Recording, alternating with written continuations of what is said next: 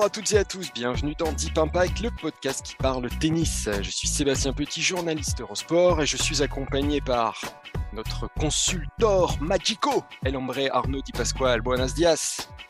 Salut. Voilà, on, va faire, on, va faire, l'émission intégrale en espagnol. Voilà. À nos côtés cette semaine, deux journalistes de la rédaction. En premier, celui qui prie pour que Petra Kvitova casse encore la baraque ou la carage, pas Bertrand Milliard. Bonjour à tous. Euh, je vois que Laurent fait des implants capillaires de très bonne qualité. Oui, voilà, ça fonctionne très bien. Un petit nouveau cette semaine. Voilà, celui euh, qui, pour qui la, petite balle jaune n'a pas de secret ou très peu, le, vent de fraîcheur de cette émission, on va dire Maxime Baptiste est là. Oh yeah. Magnifique. Oui. Merci, merci pour l'accueil. Welcome. welcome, welcome. Alors, alors, cette semaine, cette semaine retour sur la prestation encore XXL de Carlos Alcaraz, deuxième Masters 1000 à Madrid avec des victoires sur Nadal, Djokovic et Zverev. Et avec cette question qui fâche, est-ce un coup de chance, un coup du chapeau? En quoi cet Alcaraz vous fait dire que ce n'est pas un feu de paille? Dans un second temps, nous reviendrons sur cette annonce, celle de la retraite de Gilles Simon, qui dispute donc lui aussi sa dernière saison en tant que joueur pro. Comme son gars, instant nostalgie en perspective, que retenir de sa carrière A-t-il pleinement optimisé son potentiel? Ce sera notre débat de la semaine. Sans oublier l'œil de Deep, la stat de notre partenaire Je sais maths. Je vous rappelle que cette émission est à retrouver sur toutes les plateformes de podcast dignes de ce nom. Deezer, Spotify, Acast ou encore Apple Podcasts et des extraits vidéo seront à retrouver sur notre site et application Eurosport. Les choix sont prêts, alors Deep Impact, c'est parti alors on commence par le tour de force qui continue. Donc pour Carlos Alcaraz, chaque semaine on assiste à une ascension aussi fulgurante qu'impressionnante. Alors quelques chiffres comme ça pour vous expliquer à quel point il affole les compteurs et ceux qui l'observent. Il était 114e mondial il y a un an, jour pour jour. Le voici 6e mondial avec 4 titres décrochés cette saison, 2 ATP 500 à Rio et Barcelone et 2 Masters 1000 à Miami et donc Madrid la terre battue après le dur, avec des victoires sur Nadal, Djokovic, Zverev dans cet ordre, soit les trois premières têtes de série du tournoi. Tout simplement le troisième joueur à décrocher un titre aussi prestigieux en réussissant telle performance depuis la création des Masters 1000 en 90, après Boris Becker et David Nalbandian. Alors lui, en tout cas, ne se cache plus. Pour lui, les grands chelems, ceux qui forgent les légendes du tennis, eh ben, ces grands chelems lui tendent les bras désormais. Mais voilà, il y a toujours des personnes plus mesuré pour dire oui, mais à Madrid, Nadal était sur le retour, Djoko, il était encore trop juste physiquement, Zverev, alors lui, il était cramé après des matchs finis à pas d'heure. Alors Arnaud, que répondrais-tu, toi, aux, pessimistes qui voient ce jeune Alcaraz comme un feu de paille? Écoute, il y a, je l'ai déjà dit hein, dans cette émission, mais il y a, 6-8 mois, j'étais beaucoup moins enthousiaste. Alors, il avait gagné beaucoup moins de matchs, évidemment, mais je n'avais pas vu comme certains en lui cette espèce de potentiel euh, phénoménal. Honnêtement, je ne l'avais pas autant. Voilà, je ne pensais pas qu'il continuerait de progresser aussi, aussi vite que ça. Euh, écoute, feu de paille, évidemment que non. Pour les raisons, en fait, elles sont assez simples, au-delà des victoires, parce que là, je regardais, je crois que c'est 8 top, enfin, 8 top 10 depuis le début de l'année, enfin, c'est colossal. Euh, au-delà des, des, des, victoires finales, enfin, les Masters 1000, enfin, sur dur, sur terre, moi, ce qui me bluffe, c'est euh, encore une fois son état d'esprit, parce que je ne le trouvais pas très bon au début du tournoi de Madrid, notamment. Et en fait, je trouve qu'il a réussi à, se sortir de, situations compliquées, juste en gardant l'envie, la niaque, euh, la détermination. Euh, on parle de, mentalité, bah, juste, juste grâce à ça. Et en fait, on sait que c'est le plus dur probablement à conserver semaine après semaine. le fait de se retirer là sur le tournoi de, Rome, c'est une, grande intelligence parce que l'accumulation pourrait mettre en péril aussi ses chances peut-être de remporter Roland. Donc il y a déjà beaucoup de maturité.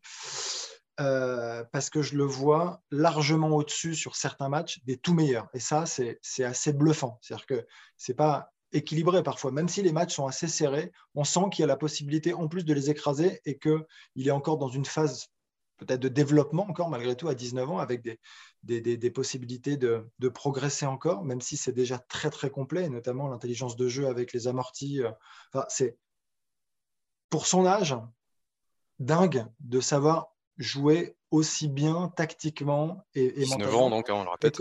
Ouais, 19 ans. Et quand, et quand tu le compares à, certains, certains, certains joueurs hyper précoces, je sais pas si c'est pas un des plus complets quand même. Alors après, est-ce qu'il en gagne, est-ce qu'il gagnera autant? Ça ne veut pas dire ça. Ça ne veut pas dire qu'il aura gagné 20 ou 21 grands chelems. On n'est pas en train de dire ça, mais qu'il gagne des grands chelems. Et pour répondre à la question, est-ce que c'est un feu de paille? Évidemment que non. J'ai l'impression que moi, ce qui pourrait le stopper, c'est le pépin physique. Mais autrement, euh, vu la manière dont il, est lancé, il va être très, très, très dur à stopper. C'est vrai que là, il est lancé, euh, mentalement, il est, au top, on a l'impression que rien ne peut l'ébranler. Toi, Maxime, qui est le, plus jeune du groupe, hein, euh, est-ce que, enfin, qu'est-ce qui te ferait dire, toi, que c'est pas un feu de paille, justement? Il me ferait dire que c'est pas un feu de paille, c'est qu'il réfléchit déjà comme un grand comme disait, euh, comme disait Arnaud très, très justement, le fait qu'il fasse l'impasse à Rome, c'est quelque chose que, qu'on n'aurait jamais vu un team, par exemple, faire à l'époque, ou euh, un ZRF, ou un, ou un City Pass. C'est, ou un Nadal. Hein? Ou un Nadal. Ou un Nadal. Ou un Nadal. Ces, joueurs-là, ils s'économisaient jamais, ils enchaînaient les tournois, quitte parfois à se, à se mettre sur la corde raide parce qu'il manquait peut-être presque d'assurance. Or, lui, cette assurance des grands, il l'a déjà à 19 ans. Et ce qui m'a fasciné à, Madrid, euh, c'est que en fait, il a procédé par étapes, comme, comme, un, comme un des cadors déjà assumé du circuit. C'est-à-dire que l'altitude, c'était la première fois ou la deuxième fois, il, avait été à Madrid l'année dernière, c'est vrai aussi, mais qu'il devait la gérer. Les deux premiers tours, ça n'a pas été très bon mais il n'a jamais euh, dévié de son, plan, c'est-à-dire euh, je, reste agressif, je reste déterminé, tout ça. Et puis finalement, quand le grand rendez-vous est arrivé face à Nadal, il était là. Il était là. Il, a, il, a été, il a été encore plus là contre, contre Djokovic. Et puis, euh, moi, il y a une déclaration qui, me, qui résume tout, c'est ce qu'il dit sur sa finale. Il dit, moi, les finales, même si c'est un peu une, caricature de sportif, hein, mais il dit, moi, les finales, je ne les joue pas, je les gagne. 5 finales, 5 victoires en finale. Et contre, et contre le numéro 3 mondial.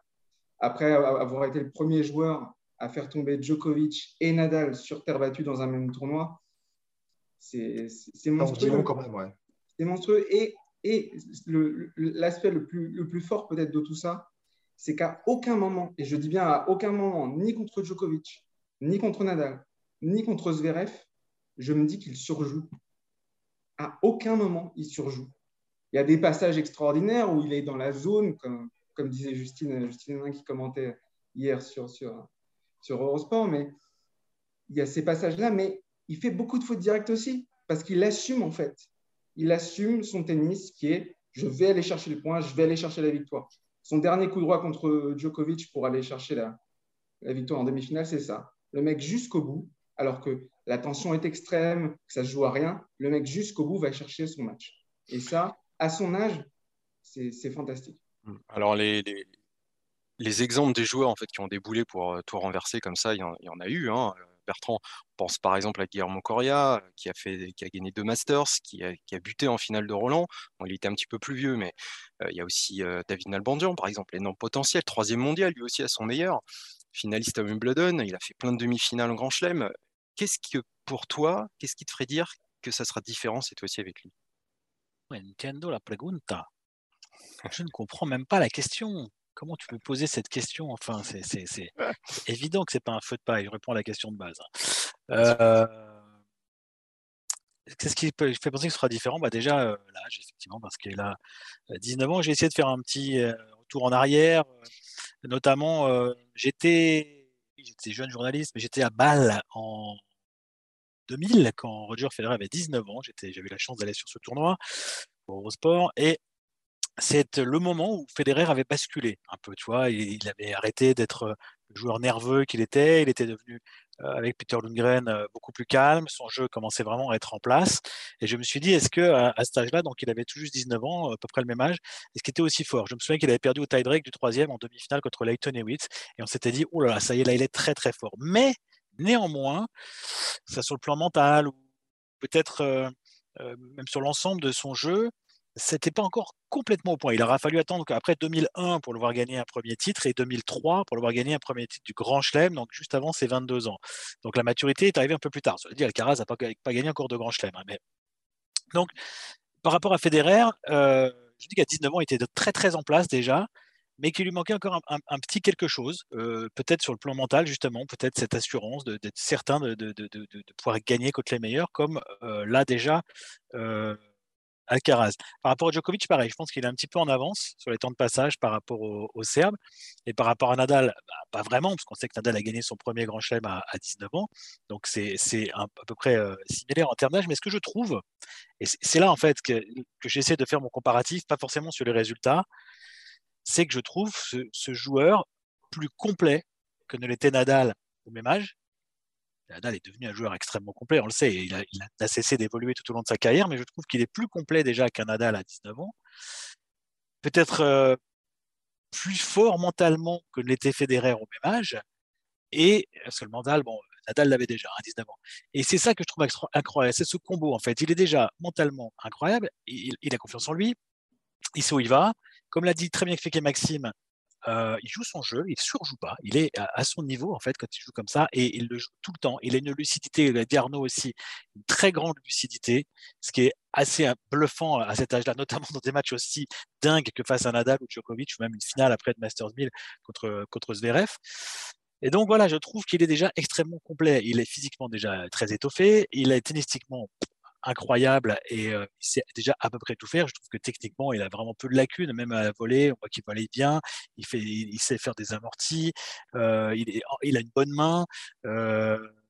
Il, est puissant de côté, enfin, il a un très bon service, c'est déjà très impressionnant. Et donc, complet tennistiquement et mentalement, il a tout le package. C'est pour ça que moi, pour moi, ça, ne peut pas être un feu de paille. alors, Maxime a parlé de, Arnaud, je peux parler du physique éventuellement. Euh, le physique pourrait le stopper. Euh, oui, bien sûr, mais moi, la seule chose, c'est de me dire est-ce qu'il va garder ça toute sa carrière? Est-ce qu'il va avoir l'envie de sa carrière? Parce que ce qu'ont prouvé les trois autres, bah, c'est la longévité, la longévité incroyable qu'ont Federer, Nadal et Djokovic. Est-ce que lui aimera autant le tennis, aura euh, également envie d'être dans cette implication tout au long de sa carrière? Moi, je pense que ce serait peut-être plutôt c'est ça qu'il faudra voir. Est-ce que mentalement, il va tenir aussi longtemps? Est-ce qu'il aura cette même ambition? Mais si c'est le cas, évidemment que ce n'est pas un fauteuil, mais, mais surtout, je, vois mal ce qui pourrait l'arrêter. Et, en cerise sur le gâteau, au-delà de, tout ce, dans tout ce package, il y a aussi le package de l'équipe, c'est-à-dire du coach, voilà, c'est ce que c'est là où je voulais en venir aussi. C'est voilà, il a l'air d'être maître effectivement de son destin, de son calendrier, parce qu'on voit effectivement qu'il zappro, mais que c'est pas un fait anodin. Et c'est un signe aussi qu'il est très bien entouré. C'est une façon aussi de mettre en lumière le rôle de son coach, Juan Carlos Ferrero, qui sait aussi les erreurs à ne pas commettre. Est-ce que c'est pas lui aussi qui est ce plus qui pourrait faire la différence? Il y a un truc, ouais, c'est évident. Et euh, J'en ai parlé avec Justine parce qu'en fait, Justine euh, est de la même génération que Juan Carlos Ferrero. Elle le connaît très bien. Euh, ils se côtoyaient beaucoup. Ils ont même gagné, par exemple, Roland Garros la même année, en 2003. Euh, ils se connaissaient très bien et ils s'entendaient très bien. Et elle m'a dit tout le bien qu'elle pensait de, Ferrero, de son sérieux, de la façon dont il va savoir justement, effectivement, gérer ce joueur. C'est le cas. Hein, ça fait depuis 4 ans qu'il l'a. Il faut rappeler qu'au début 2020, il était 490e et les 6e aujourd'hui. Donc la progression, elle, elle est fulgurante à tous les niveaux. Et euh, il y, a des choses dans le jeu. Hier, à un moment donné, j'ai une petite reprise d'appui sur un petit, un petit jeu de jambes. Euh, euh, j'ai dit, j'ai dit, tiens, il y a des Juan Carlos avant un coup droit. Elle, a acquiescé, c'était assez marrant parce qu'il y a, il y a des, petites choses qu'on peut retrouver dans, dans le jeu. Mais elle, m'a envoyé un message pour me dire que c'était juste pour être sympa avec toi. Hein, ouais, je sais. ça, ça, elle me l'avait dit en antenne. Mais tu vois, elle, elle a aussi. il, a, il a donc. il lui apporte, je pense, le sérieux, euh, parce que lui est extrêmement sérieux. Vous, le voyez aujourd'hui, Ferraro, il n'a pas pris une ride. Je pense que s'il joue au tennis, euh, s'il fait un set contre Arnaud, euh, je pense qu'il peut peut-être le gagner. C'est le hein. seul joueur à la retraite qui a perdu des kilos après. Ça dépend au padel. Ouais, padel, non, tennis. Il a battu, il prenait un set à Carigno Busta l'année dernière à, l'entraînement, ce qu'on nous a dit. Hein. donc oui, il y a ça. Et puis il y a une relation, on le sent très particulière. Par exemple, au moment du décès du père de Juan Carlos Ferrero, quand il est revenu à Miami pour la finale, on a senti quand même la proximité, l'émotion entre les deux. On voit euh, à chaque fois, avant les matchs, on les voit dans, les, dans, les, dans, les, vestiaires, on voit un peu comment ça se passe. Euh, dans toute sa splendeur. C'est plus qu'un clan espagnol. Je pense que c'est vrai. Il y a vraiment une relation euh, très fusionnelle, ouais, très très forte. Donc là aussi, s'il si, maintient, garde le cap de cette équipe-là, ça va l'emmener loin. Tu vois un peu de, de Ferrero aussi, Arnaud, dans le, dans le jeu d'Alcaraz dans, le, dans la petite reprise d'appui Oui. Euh, écoute, euh, non, non, mais oui, oui, oui. non, C'est mais moque, surtout- hein. mais bien sûr, si on fait, si on fait pas ça maintenant, quand est-ce qu'on le fait? Euh, Non, je vois pas. Je, je vois le sérieux de Ferrero, je vois, je vois la, ri- je vois la rigueur, je vois Le cadre. oui. je vois tout ça. Après, euh, moi, ce qui me, on parlait d'être, enfin, moi, ce qui me fascinait aussi, c'est physiquement son explosivité. Je crois que j'ai rarement vu ça quand même. Y a vraiment, ça me, c'est un truc qui me rend fou là. À chaque fois que je le regarde jouer, j'ai l'impression que c'est de la dynamite qu'il a dans les cannes. Il va à une vitesse. Je sais pas si ça vous fait le même effet, mais je Mm. trouve ça monstrueux. Et même, euh, tu vois, je pense qu'il est capable de décoller. J'aimerais bien connaître sa détente verticale. Vraiment. Je pense que c'est extraordinaire, vraiment impressionnant. Et là, le- en fait, cette volonté de jouer tôt est relâchée. En fait, il est hyper relâché. C'est hyper facile comme tennis. Il n'y a rien de heurté, jamais. Je trouve que ça, c'est quand même un truc qu'il faut mettre en avant. On compare les Espagnols, tu sais, où tu, ça va chercher de la puissance.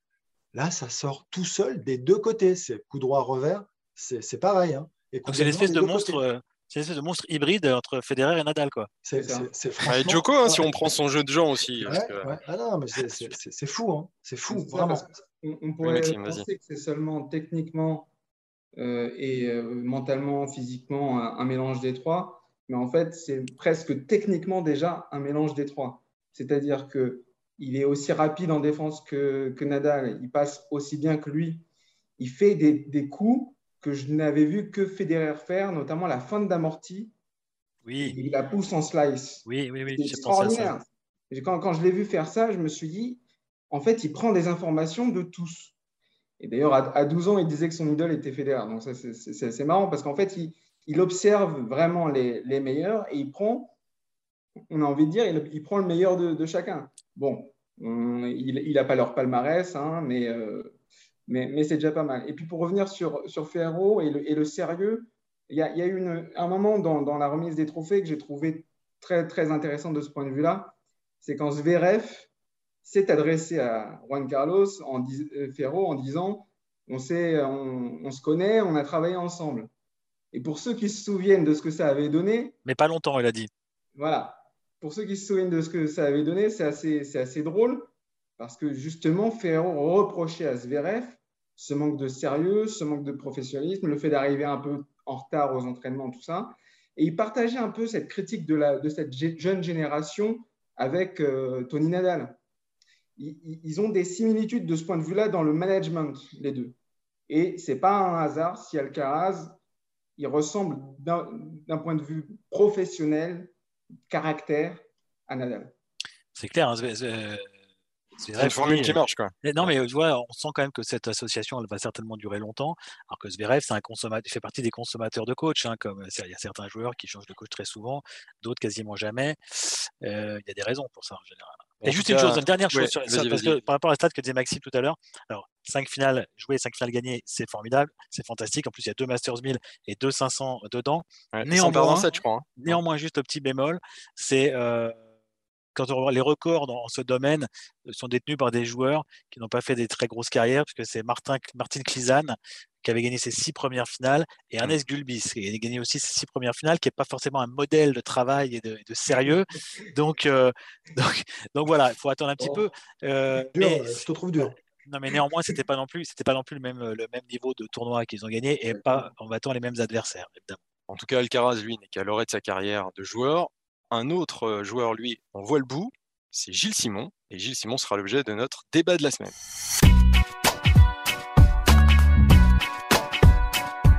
Gilles Simon va donc tirer sa révérence. Le Niçois l'a annoncé le 7 mai sur les réseaux sociaux avec ces mots. Ce fut une aventure magique, merveilleuse, extraordinaire. Elle s'arrêtera à la fin de l'année. Un énorme merci à tous ceux qui l'ont rendu possible. Il n'y a aucune tristesse, aucun regret, juste la volonté de mettre tout ce qu'il me reste sur chaque match jusqu'à la fin. Donc un mois après Tsonga, euh, qui lui s'arrêtera à Roland Garros, on le répète, c'est donc un autre mousqueton qui quitte la scène. Oui, alors bon, il n'aime pas le terme mousquetaire, donc euh, j'ai trouvé mousqueton. Je trouvais que le côté solide, attaché fermement les uns aux autres, ça s'y est assez. Bon bref, je ne sais pas ce que vous en pensez, mais bon, Gilles Simon n'a pas été le joueur le plus mis en avant en fait à côté des Tsonga, Gasquet et mon fils, mais il a eu une carrière riche, en fait de bas comme tout joueur, mais surtout très haut. Et Arnaud, la première question sera pour toi. Est-ce que, à ton avis, il a réussi à exprimer tout son potentiel? Son, ouais, alors je, fais semblant de réfléchir là parce que complètement en fait. Mais pour moi, il est allé au bout du bout en fait de, son potentiel plus que jamais. Hein. C'est-à-dire que c'est par rapport aux, autres intrinsèquement, je pense qu'il a moins de qualité de voler, de main.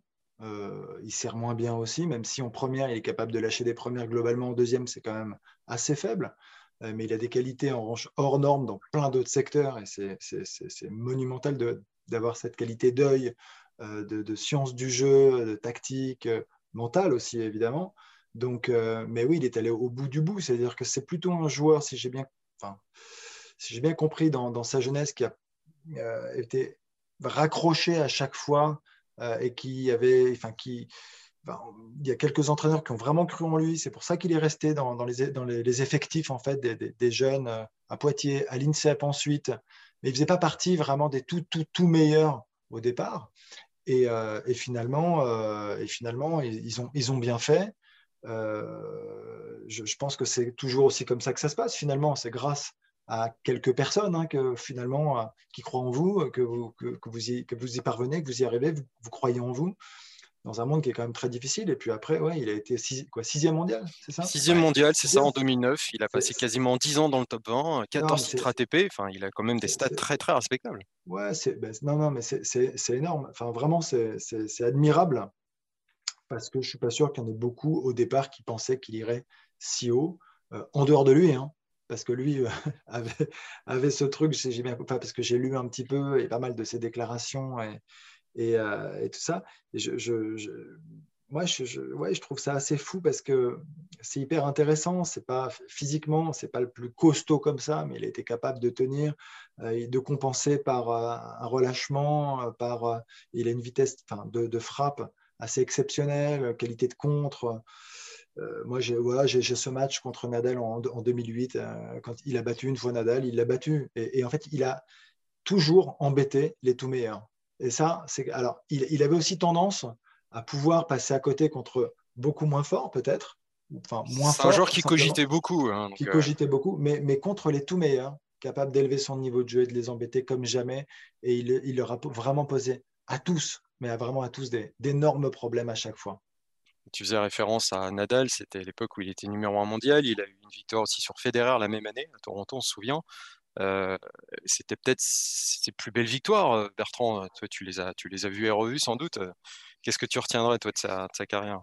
Moi, je retiens avant tout la première image que j'ai eue de lui, c'était euh, au buffet de l'hôtel Hayat, où Arnaud a fait quelques sérieuses razzias au cours de, sa carrière à Melbourne, plein d'Australie, et avec Frédéric Verdier et Hervé Dutu à l'époque.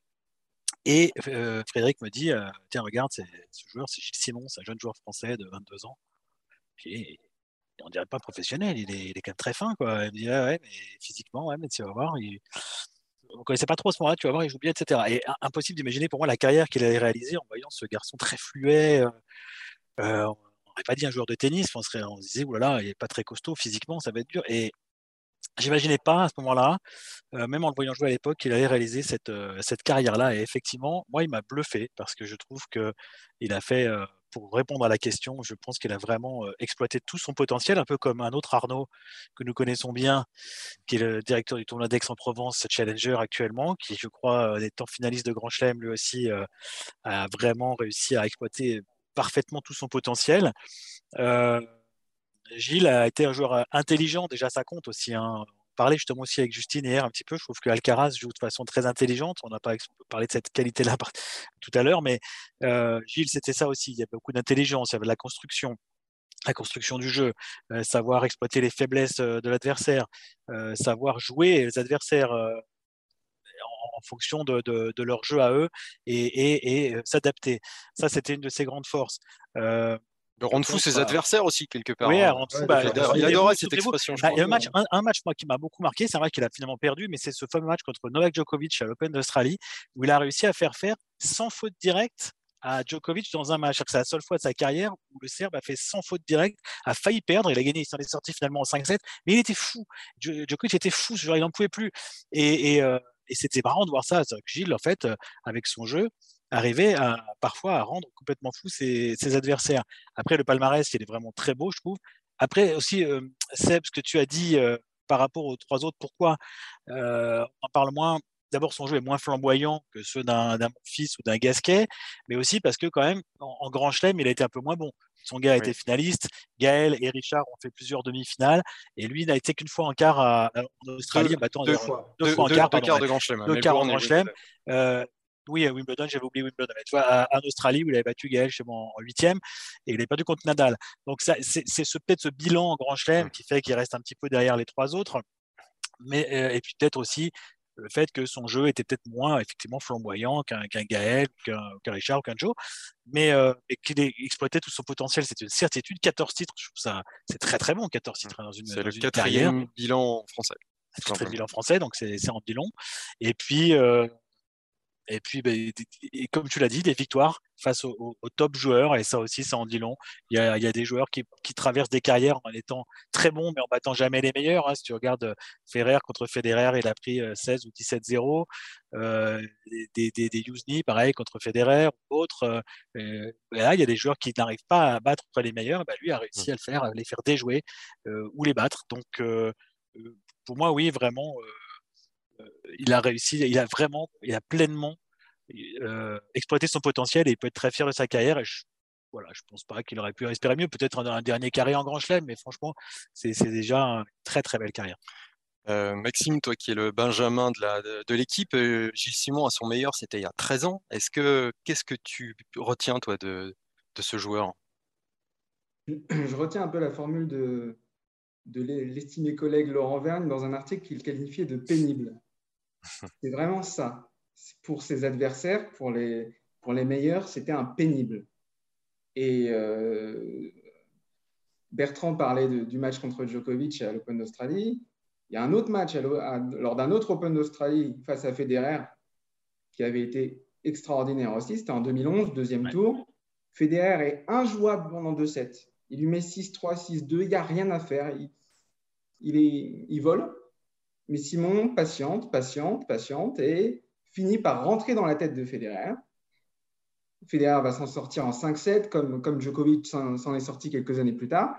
Mais c'était vraiment ça, c'est-à-dire que même si c'était mal parti, même si l'autre joueur en face avait plus de qualité que lui, il réfléchissait toujours à un moyen de faire son petit bonhomme de chemin.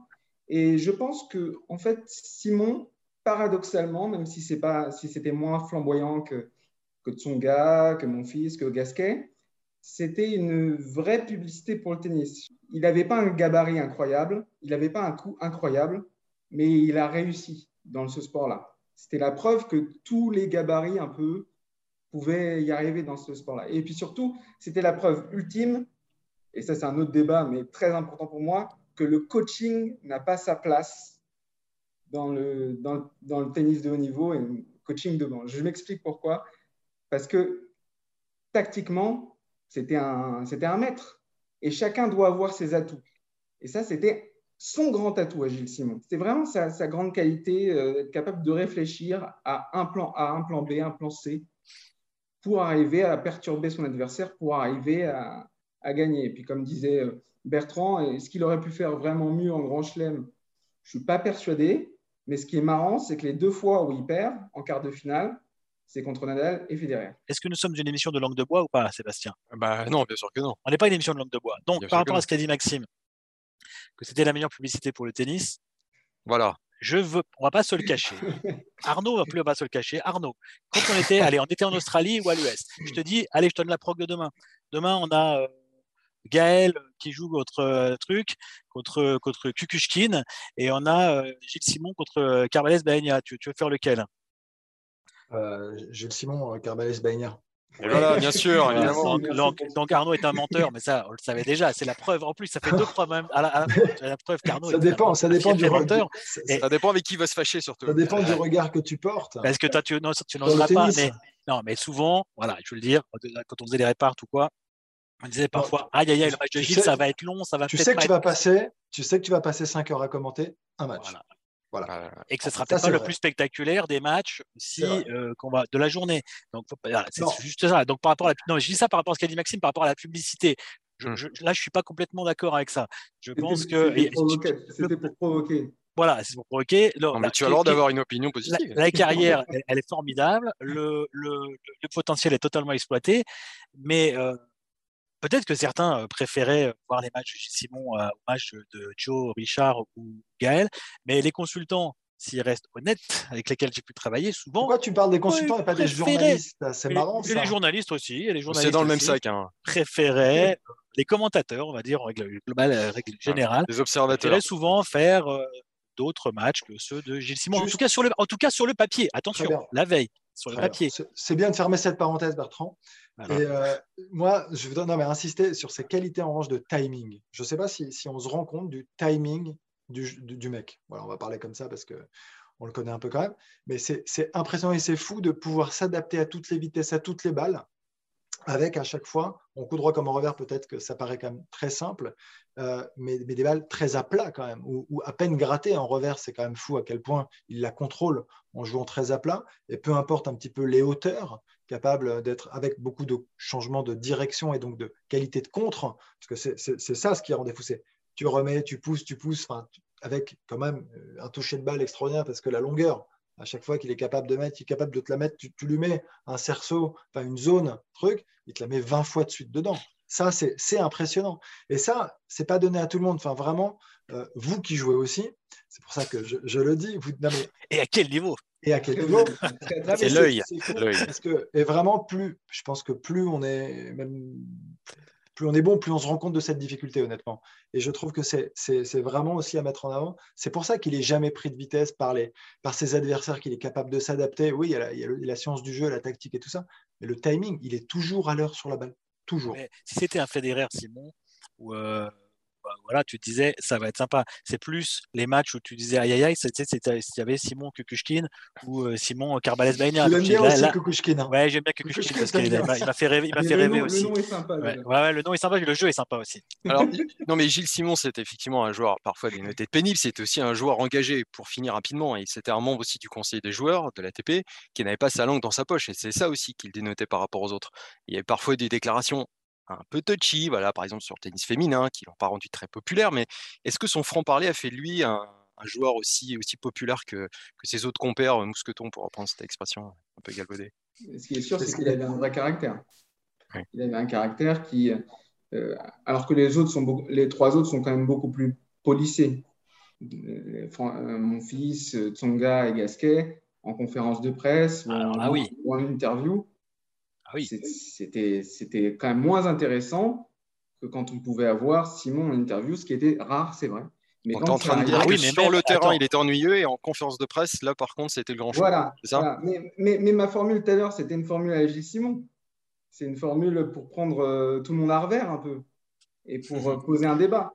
Euh, non, mais... Simon, c'était. Quand, quand, quand, Simon défend Djokovic alors qu'il est en pleine tempête lors de l'Adriatour hein, à cause, de, à cause de, du manque de précautions sanitaires qu'il a prises et tout ça, et que tout le monde lui tombe dessus. Simon est un des rares à défendre en disant oui, mais il a défendu les joueurs quand on, quand, quand on parlait répartition de prize money, tout ça, tout ça. Donc c'est un type qui a toujours euh, aimé faire euh, un pas de côté, réfléchir sur son sport. D'ailleurs, son bouquin est est intéressant parce que ce sport qui rend fou est intéressant parce qu'il pose des débats sur ce sport, qu'on soit d'accord ou pas, mais il pose des débats, il réfléchit sur son sport. Et dans le tennis moderne, c'est rare de voir un joueur s'intéresser à son sport comme ça et développer une réflexion de cette qualité-là. Donc c'est aussi de ce point de vue-là qu'il était qu'il est différent. Pour rebondir là-dessus, sur les, sur les, euh, Grand Chelem où on a pu aller, où on a interviewé les, joueurs. C'est vrai que Gaël et Richard sont pas les meilleurs clients en général, soit par leur réponse, soit par leur envie, enfin surtout pour Gaël, son envie de, c'est pas toujours envie de répondre. Pour Richard, bah, il, disait un peu toujours la même chose. Et Joe est très professionnel, etc. Mais, mais Gilles avait toujours une, effectivement là une réflexion euh, très particulière. Il te racontait vraiment ses matchs euh, de façon hyper intéressante à chaque fois. Il avait toujours une analyse, même à chaud, sur ses matchs qui était, qui était toujours passionnante.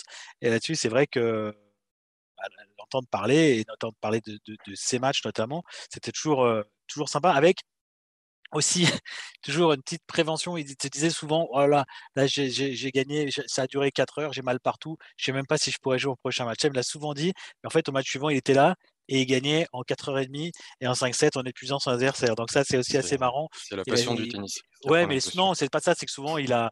C'était peut-être pour. Euh, pour exorciser quoi. Il disait là, je pourrais pas jouer au prochain tour, je suis cuit en fait et au tour suivant c'est lui qui, qui, ramassait son adversaire à tête Mais il était effectivement dans ses analyses toujours très intéressant après les matchs. Mais, mais, je pense que ça, son tennis lui demandait en fait cette réflexion.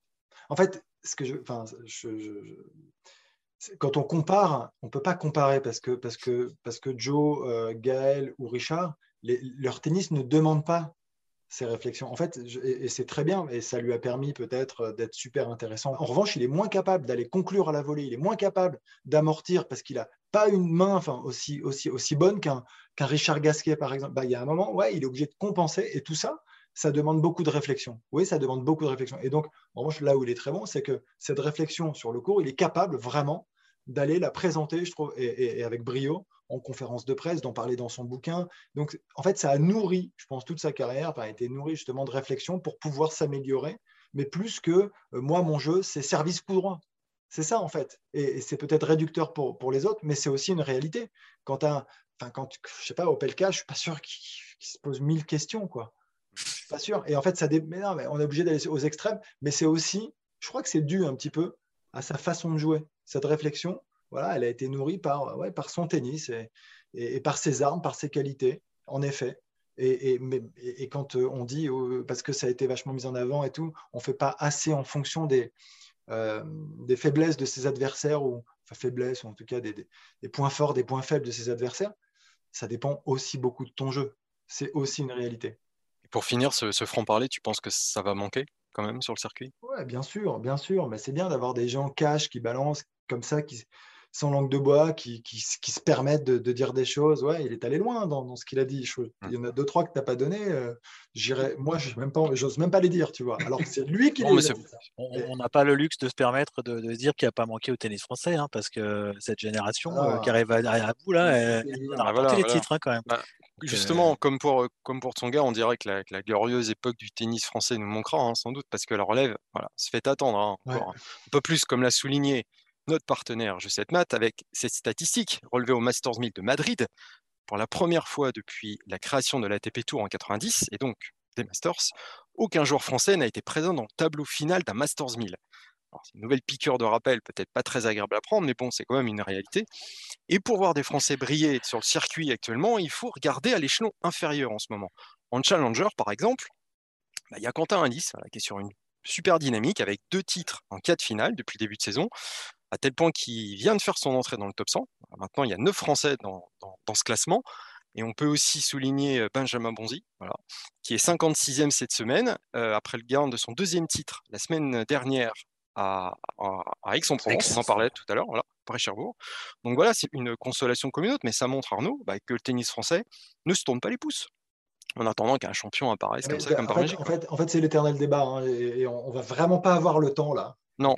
J'insiste là-dessus. Il faut juste dire oui et on Ni Bertrand, ni Max. Non, mais ce que je veux dire, c'est qu'il y, y, a de la profondeur, il y en a toujours eu chez les mecs. De la profondeur dans le top 100, il y en aura toujours parce qu'il y a un système aujourd'hui de formation qui permettra toujours d'avoir 9, c'est presque peu par rapport à d'habitude, euh, entre 10 et 15 joueurs français dans le top 100. En revanche, après, ce dont il s'agit, c'est le top 20, le top 10, la victoire finale, plus que le top 20 et le top 10, puisque le top 20 et le top 10, on a eu 4 gars dans le top 15 en fin d'année pendant plusieurs années. Donc, euh, euh, et, les, que tu as appelé les mousquetons parce qu'ils n'aiment pas qu'on les appelle les mousquetaires.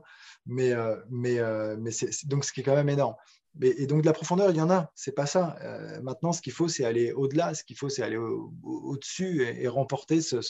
Si, l'un des quatre avait gagné un tournoi du Grand Chelem, on parlerait, voilà, on parlerait plus en fait, tout simplement. On n'en parlerait plus. Mais je sais plus qui disait ça, c'était Laurent ou Bertrand la dernière fois, et j'ai trouvé ça très juste. En fait, l'anomalie, c'est pas là. Moi, non, c'était Laurent qui disait que l'anomalie, c'était Noah, c'est ça Ouais, l'anomalie, c'est Noah. Et je trouve que, tu vois, bah, c'est très juste et c'est vrai finalement. L'anomalie, c'est que Noah ait gagné en fait en 83, mais parce que finalement, ça remonte bah, aux mousquetaires, donc, c'est ça. c'est Bernard, je crois, en 46 quand même, qui a gagné. Enfin, euh, tu peux nous parler de Gabriel Debru, parce que c'est de lui dont on parle beaucoup là. Hein non, t'as as deux bruts, enfin parce qu'il se fait insulter sur les réseaux sociaux. Non, non, pas du tout, parce que, non, parce, que apparemment, il joue très bien et que euh, apparemment cette génération-là, il y a une génération 2002, 2005 est, est, top, ouais. Oui, qui a 16 ans, ouais. Il y a Arthur, enfin il y, en a d'autres. Hein. Il y a Arthur Fils, je sais pas si vous en avez parlé aussi. Ouais, c'est si, ouais. Euh, non, non, ça, ça, joue très bien. Franchement, moi je trouve qu'il y a, il y a... alors tu sais jamais jusqu'où ils vont aller. C'est très difficile et on en a vu un paquet, hein, encore une fois, au, au CNE, euh, très bien joué au tennis. Après, c'est ce que tu as dans le bide, hein, ce que c'est tes tripes. Vous parliez de passion tout à l'heure, et je ne sais plus qui disait est-ce qu'il aime autant le tennis que les autres, et c'est ce qui va faire qu'il gagnera des grands chelems. Combien de grands chelems 5, 10, 15 peut-être, mais tennistiquement, euh, ce n'est pas toujours le problème. après, ça va au-delà. Il faut être habité par ce que tu fais. et, oui, là, on a une génération, franchement, qui peut exploser, qui peut très bien jouer. Euh, qui est très attendu. Donc, euh, d'un autre côté, il y a une grosse pression finalement, parce qu'en plus, dans ce creux un peu, là, on en parle beaucoup, ils sont pas hermétiques à, ce que racontent les médias, mais, euh, mais il y en a quelques-uns qui jouent très bien. Et, je crois que Nicolas Scud, avec ses équipes, fait un excellent boulot, elle les accompagne. Moi, je, garde toujours espoir, je, suis très optimiste honnêtement, et je suis convaincu que la, la roue tourne et la roue va tourner, c'est sûr quelques années de patience et on n'aura plus ces statistiques euh, qui malheureusement fleurissent chez Constance depuis, depuis un an. Là. Bon, on finit sur une autre euh, note euh, optimiste pour finir avec l'œil de Deep.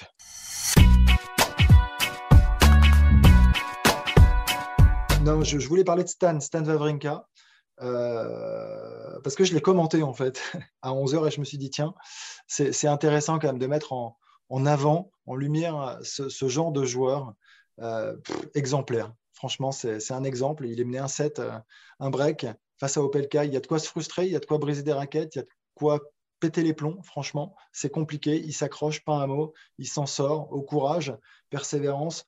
Le gars a gagné trois grands chelems. Il a été numéro 3 mondial entre, depuis fin, de, fin 2013, début 2017.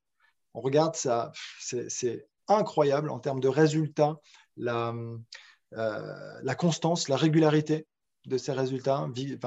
Dans une époque plutôt compliqué. Ah On peut aussi le souligner. Donc, non, mais, et donc, et là, et je me suis dit, franchement, waouh, c'est fort. C'est fort ce qu'il a réussi à faire. Trois ans de suite, trois grands chelems différents et un quart à Wimbledon sur le dernier. C'est hyper balèze. Voilà, c'était le petit œil de Deep sur Stan Wawrinka. Et, comment il était physiquement sur Il était bien sur la fin, il finit euh, super bien donc plein de choses intéressantes. D'ailleurs, mais comme je voulais pas relancer le débat, parce que la question que je me disais, c'est justement à 37 piges, qu'est-ce qu'il attend encore? Mais moi, quand je le vois jouer comme ça, finir de cette manière, c'est oui, il y a une belle émotion évidemment dans la victoire, mais il peut aller bien au-delà. Tu te dis que tennistiquement, s'il arrive à remettre un, enfin après on verra l'enchaînement des matchs, mais du volume et tout dans ces matchs comme il l'a fait là, euh, il peut très très bien rejouer et il peut en gagner un paquet des matchs encore. Et s'il passe gérer, il peut peut-être jouer euh, contre Novak Djokovic en huitième à, Rome. Hmm. Première, première victoire en 15 mois. Hein. Oui, oui, ça fait longtemps. Sa, dernière victoire, c'était le premier tour de l'Open d'Australie l'année dernière. Donc, euh, c'est un long chemin qu'il a parcouru et c'est pas n'importe quelle victoire, c'est contre un top 20. Euh, il a retrouvé de la vivacité dans ses appuis. À la relance, c'était intéressant. Dans les passings, c'était intéressant. Dans les déplacements, c'était intéressant. On va voir s'il si, si, est capable d'enchaîner. C'est toujours le, toujours le problème quand tu as été absent si, si longtemps, mais, euh, mais c'est très, très prometteur et c'est très sympa. Il se connaît, bien parce qu'à Monte Carlo, où il était juste encore physiquement, et je lui ai posé la question de son programme, il m'a dit pour l'instant c'est retourner au travail, et quand je me sentirai prêt, je retournerai sur le circuit. Il est revenu à Rome, on voit qu'il arrive à battre, comme l'a dit Maxime, un top 20, donc, euh, et qu'il finit plutôt bien physiquement après 3-7. Donc c'est intéressant, ça veut dire que ça progresse. Et donc, on suivra son parcours et ainsi que le, tournoi de, Rome sur Eurosport toute la semaine, il faut le rappeler, avec Arnaud au commentaire, donc. Hein. Bertrand, euh, peut-être aussi Oui, oui, de jeudi à dimanche, ce qui me concerne. dimanche, voilà. Donc, le dernier Masters 1000 avant Roland Garros qui débutera, on rappelle, le dimanche 22 mai.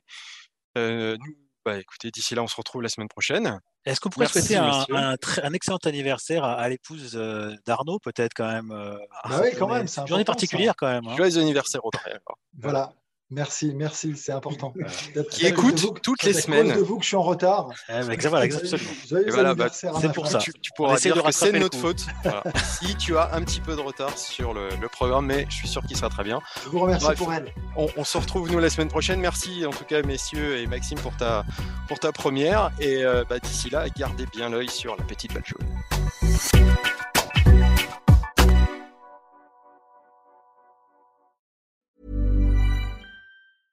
Hey, it's Paige DeSorbo from Giggly Squad. High quality fashion without the price tag. Say hello to Quince.